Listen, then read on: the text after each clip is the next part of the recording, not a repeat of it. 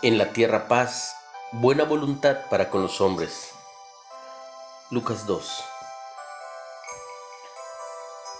Una fría Nochebuena en Bélgica, en 1914, durante la Primera Guerra Mundial, el sonido del canto brotó de las trincheras donde estaban escondidos los soldados.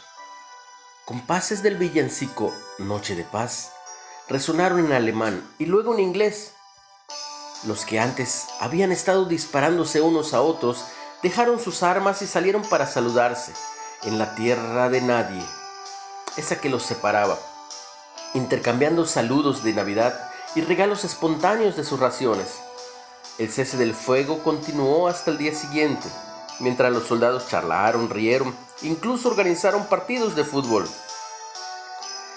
Aquella tregua de Navidad brindó un pequeño atisbo de la paz que proclamaron los ángeles la primera Nochebuena hace muchos años.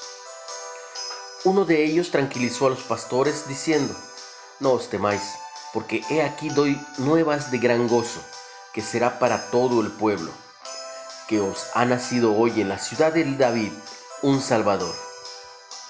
Luego una hueste angelical apareció y alababan a Dios y decían, Gloria a Dios en las alturas y en la tierra paz, buena voluntad para con los hombres.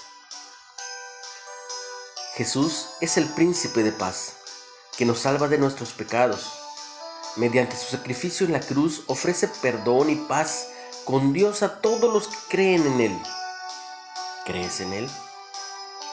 Jesús, te alabo porque nada puede quitar la paz perfecta que tú das. Es bien sabido que exactamente no tenemos una fecha, no tenemos una estación del año, un mes siquiera.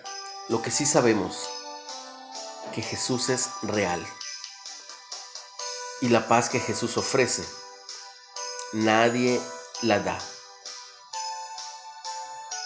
¿Cómo has experimentado la paz que Jesús da? ¿De qué forma práctica puedes compartir su paz con alguien el día de hoy? Tal vez un mensaje, un saludo.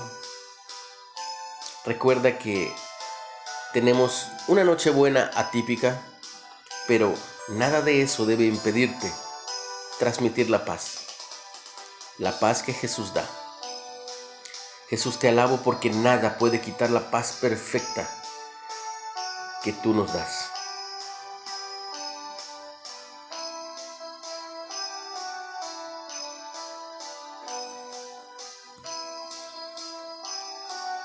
Reflexiones de Ávila con H en Spotify.